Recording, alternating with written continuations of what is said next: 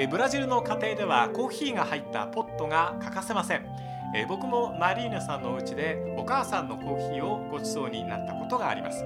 えブラジルのお母さんたちは朝起きるとまず甘くて濃いコーヒーを作ります。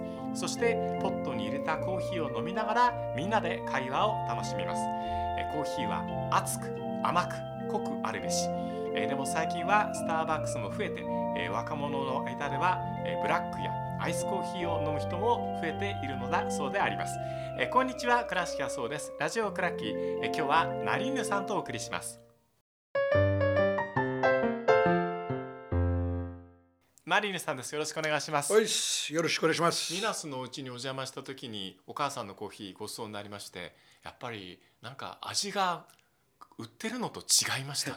そうですあのブラジルの場合はあの各家庭の味が違うんですよ。やっぱそうなんですよね。そうね。ええこう違うタイプの違うタイプのコーヒーを使う。はい。で入れ方も違う。うん、今度砂糖なんか入れ方も違う。お湯を沸かしてる時から砂糖入れることもそうです多いです。多いんですか？す入れる人もいれば入れない人もいる。はいはいはい。後で入れる人もいるし。うんだからいろんなやっぱその家庭の、えー味が出てくるからね。まあ日本で言えばお茶ですよね。ですよねだから僕はなんか他のうちのとか誰かが持ってる水筒のコーヒーってなんか飲みたくなるんですね ブラジル行くとね。だからそのね知り合いのうちにいてはい。コーヒーがちょっと違うね美味しいなっていう。うんいろんな比べることができるからね。あ面白いですよ。れはやっぱアルゼンチンとかにいるマテ茶的な感じそういうことですね。はいはいはいあ南米の方南の南がね、ーええ、結構また茶飲む人が多いから、やっぱり違うと思いますね。入れ方とか、今度はこうコースコーサーとか、うんいろいろありますね。なるほど。マリーさんアイスコーヒーは飲まれるんですか？飲まれるんです。あ、飲むんだ日。本行ってからね、あ、やっぱり。最初ええー、って思いました。嘘だろうと思ってですよ。ブラジルってだってこうすごく濃くて。なんかこう上澄みだけ飲むみたいな感じですごいお砂糖をたくさん入れられますよね。あのそれまあ昔からあるんですよ。砂糖はいたくさん入れること、ええ違うんですよ。日本の砂糖がね、ちょっと違うんですよ。あ、お砂糖自体がだ違う。なんかたくさん入れるブラジルのはいろんな砂糖もたくさんありますよ。はいはいはい。あるところでさたくさん入れないとん甘くならないから。あのでかブラジルのコーヒーまあ一応は濃いからね。確かに濃いですよ普通はね。確かに濃い濃いと思った。うんでもブラジルもそうですし、アルゼンチンもそうだけど、イタリアもそうかな。なんかこうなんていうのか人をおかしくするぐらいに甘いお菓子が存在しますよね。ありますね。これなんどうやってこんな甘くするのっていう 砂糖を凝縮した塊みたいなお菓子を皆さんよく食べられますよね。食べる。本当すごいですよ。だから太ってる人が多いかな。成さんは最近ちょっとぽっちゃりされましたね。まあ年のせいです。今日はあのキングペレのお話をちょっと思い出を伺いたいと思います。マリエさんにとってペレさんはどんな存在だったんですか？だってサッカーの神様です。やっぱそうですよね。うん、昔あの僕のお父さんがね もう言ってたようで。サッカー選手を比べるときは難しいですよ、時代が違うとかね、いろいろ難しいんですけど、でお父さんいつも言ってた、サッカー選手の話するときは、ペレを外して、あ他の人を話してください。あ、はいはい。違うんですよ、次元が違うんだよと、今でもそう思うんですよ。あ、そうですか。ペアいくらメッシ、クリスチャーノ・ロナウド、なクライフなんだかね、冗談じゃないよ。うもう近づくもしない。ペレは特別。もう本当に僕も大好き、メッシも大好きだね、ネイマール大好き、クリスチャロナウド、クライフも大好きだったし、はいマラドーナも大好きだった。ええ。だからペレにお呼び、お呼びでない。もう違う。何が一番そういうふうに違う？な何もかもなんだと思いますけど。僕は僕いつもねそういう話すると考えるのはね例えば今現在はメッシ、メンバペ、はい。ねまあ、さっきまでクリスチャーノ・ロナウド今薄くなりましたねクリスチャーノも、はい。い、ろいろが、そうですね。ね、だから今その一番、ね、若い若い人たちがこれ一番いいと、でも50年後、おそらくねもっといい選手出てるかもしれないです。そうか、それはそうですよね。その若者が当時50年後の若者たちが、今度メッシとクリスチャーノ・ロナウド何言ってんだよと、あいつらはと。うん。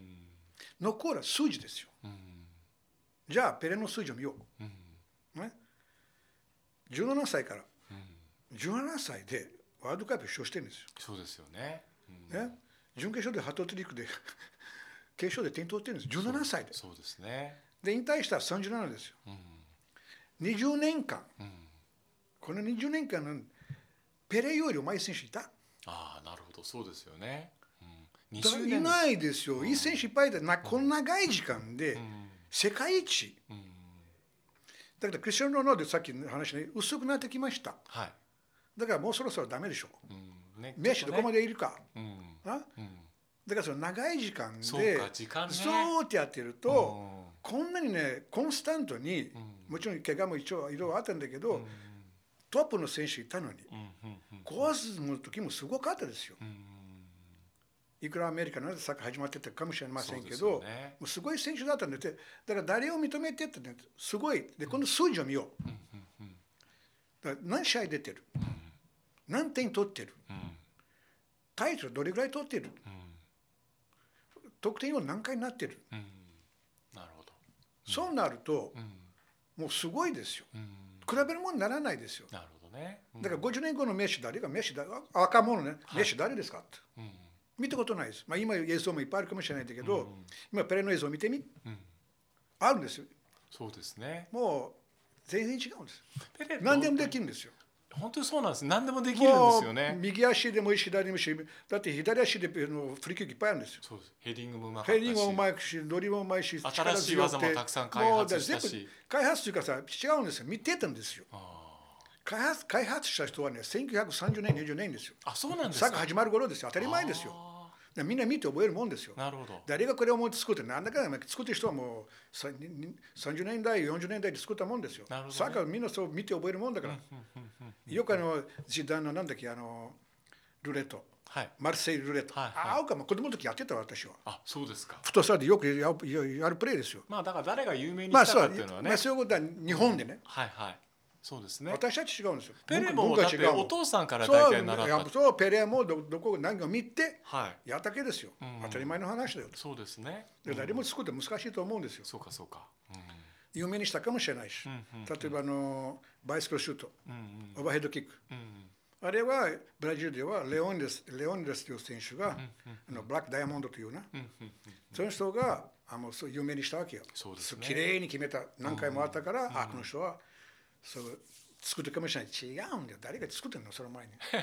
ペレのこう時代の話もちょっとし,、したいんですけども例えばガリンシャがいた時代だったりとか、あのリベリーノがいたりとか、そういうライバル関係まあライバルになるかどうかっていうのはちょっとまた別として、周りの環境のあの時代のペレの時代のサッカーっていうのはマリンさんどんなふうに好きですか？いやだからさもう当時がまずもう道具は違うね。はいグラウンドも違うし。そうですね。グラウンドボコボコボールは重いし、まあボコボコグラウンドボコボコっていいグラウンドもあったよ。はい。ボコボコのはまああやたいっぱいいったよ。あったか。その整備は大変とかね、水をなかなか、うまく処理できないとかあったんだけどでもペレっていうかさそのどこでも何もできたんですよ。あとすごいのはルールがやっぱり審判も含めてまあファールラフプレーを許容している時代だったから。あのね一番ひどいのは今 YouTube で見れるんですよ。はい。1966年ブラジルとポルトガルの試合見てみ。ひどいひもう。どいですよね。あれはね56人退場だな。うん本当そう。今だったら。ええ見ました僕だからももう最最初がペレを潰そうと。そうですね。それぐらい大変な選手だったからね。うんだからそのいろんな面ではね環境は違ったからそれでも生きたんですよその選手が。結果を出したんだと。だはい。から僕いつも数字ですよ。50年後の数字見なさいよ。だから例えばね今ね日本のフォワードが誰が一番うまいですか？例えばの話を。今誰でしょうね。最近得点王になっているとかなんだかんとか誰だろう。まあ中山ゴン最近ねふ僕はもうね福田。うん。イメージ的にはね。はい。日本人の得点とか福田中山。うん。で今度ねじゃあ今度鎌本さんと比べよう。はい。何を比べるの？うん。数字じゃないですか。うん。そうですね。鎌本さんがうんメキシコオリンピック銅メダル持ってるんですよ。うんうん何回も得点王になってる。うんうんうん。だから例えばの話ですよ。じゃあね中山剛もすごい選手だった、福田もすごい選手でも川本と比べたら、数字上上では、川本さんの上ですよ。うん。なるほど。でプロじゃないといいかもしれない。でも関係ないです、プレーはプレーサッカーはサッカーですよ、昔の選手うまい選手うまかった。今でも今こちらってうまかった、フィジカルは違うのかもしれない、ジカルの面ではねやり方変わってきましたけど、だけど技術的には昔のうまい選手は今でもうまい。そうでしょうね。それは間違いないです、うん確かにね。うん。だからそういう比べるのすごい難しいと思うんだけどだから僕の頭の中では数字うん。比べそれで、ね、昔の選手と比べるとそれしかないなと思うんですよ。なるほどね。ペレーさんって多分今の時代で生きてたら、現役でやってたら多分順応してやってたでしょうね。うん。間違いないですよ。うんだけど本人がもう一つが当時にさっきの話フィジカルの話をしたんですよね。はい。だ彼がフィジカルな面では当時とみんなと先頭になってた前になってたんですようんうんうんうん体的には。えみんな話聞くと練習で初めて出るのはペレ、うん最後までの頃はペレ、え。うんみんな帰っても練習してたし、うん体ちゃんとタバコも吸わない酒も飲まない当時はみんなタバコ捨てた酒も飲んでたそうですね。ペレが僕聞いた一緒に何回も話してるから、はい。あいつはあの引退してからうん。ちょっと飲むようになった、そうです酒をね。なんか一回昔ワイン飲んで悪酔いして嫌な思いしたっていう話聞いたことありますけど。はい。ですからそのフィジカルな面では、みんなよりハンディカップがあったと思うんですよ。そうですね。すごい体、まあ、だって体見てすげえですよ。速い。だからそういうだからこうお酒とかタバコに関してまだ普通に飲んでいったり酔っ払ってやってた人たちが出てた時代の中でペレはストイックだったけど話とか聞いてると全然ストイックじゃないし。こう気さくな感じがするしで、えっと、ブラジルで初めての黒人のスポーツ庁の大臣になったりとか、あのキャリアも相当いろいろありますね、うんサッカー以外でも。あのもう一つが僕らペレすごいと思うのは、うん皆さん知ってると思うんだけどあの20世紀のスポーツマンに選ばれたんですよね。あそうですね。はい。20世紀のスポーツマン最高のスポーツ選手、うんうん。ですごいと思うのは僕はねどの国でも文句言わなかったことです。あなるほど、うん。例えば当時のビョンボールがいてはい。モハメド・アリーもいたし、はいはいそうですね。アメリカのジェス・オーエンスねあのいろんな国にスターがいたんですよ、うんうんうんうん。でもペレが選ばれた時ははいどこでもね文句なかったですよあしょうがないんだよペレだもですね。そこは全世界が認めたことがうんすごいなと思ったんですよ。そうですね。まあだからアメリカ人だっていやモハメドリの方が良かったとかなんだかんだだあちこち文句出てもいいのに出なかったですよ。確かにね。うんね、あの F1 の当時の F1 で結構うまい選手もいたし、テニスもうまい選手いたし、マイケル・ジョーダンもいたんですよ。うんそうですね、ね。バスケット選手、有名な選手もいっぱいだって、全然はいこの1世紀ね、20世紀のい,、いろんな人いたのに、うんペレだ。世界が認めた。世界が認めたんですよあ。そうですね。うんもうだからペレになったからやっぱ背番号10って特別なものになります。あれたまたまだったんですってね。そうですね。ええまあ、当時がだからポジション的に番号だったんですよね。はい。だからたまたまペレに9番はコーチングだったから、あのあペレが出た時はコーチングまで行ってないんだよ。うんうん。それ9番が何だかドルファウっていう選手かな。あメンガウベかなとサントスにいたんですよ。あはい。で、すぐペレに入ってから10番になって、最初は17番だったかな。あそうなんですか。あずっと10番のイメージじゃあいや。最初からですだって17の時まだ10せサントスには16ですよ。そうですよね。うん。ですからやっぱりその10番を目にした選手ですよ。そうですね。サントスとはでもすごい長い関係でしたね。まあすごいですよ、もうんう、ずっとだもん。だってブラジルのプレーしたセンスだけだもん。うん。で、今度はアメリカのサッカーをもって普及させようと、はいコアソスに行っただけですよ。うんですね。マリーさんペレのペレードはどんなプレーが一番好きだったですか？いや、僕はね、生で2回見てるんですよね。あそうですか。生っていうかね、あのな1回一緒にやってるからね。えやってるんですか？やってるんです。だって鎌本さんの引退試合。あ、こそっか。国立でのね引退試合ペレさんいらっしゃある。皆さん知らないからね。あ、まあ僕は知ってますけど。あの当時が僕はね、ちょっと怪我してたんですよ。あ足首はちょっと怪我してたあ。から、はいはで監督が、い。うん。ねあの選ばれた時にあの JFA、えー JFL 選抜はい。対山。そうですね。山にはペレとオベラズうん。出たけよ。すげえなオベラーズ。オベラズ来たんですね。鎌本山に入ったわけですよ。はいはいはい。